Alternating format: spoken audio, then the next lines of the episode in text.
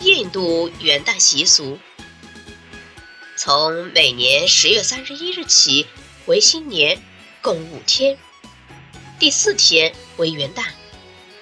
新年第一天，谁也不许对别人生气，更不准发脾气。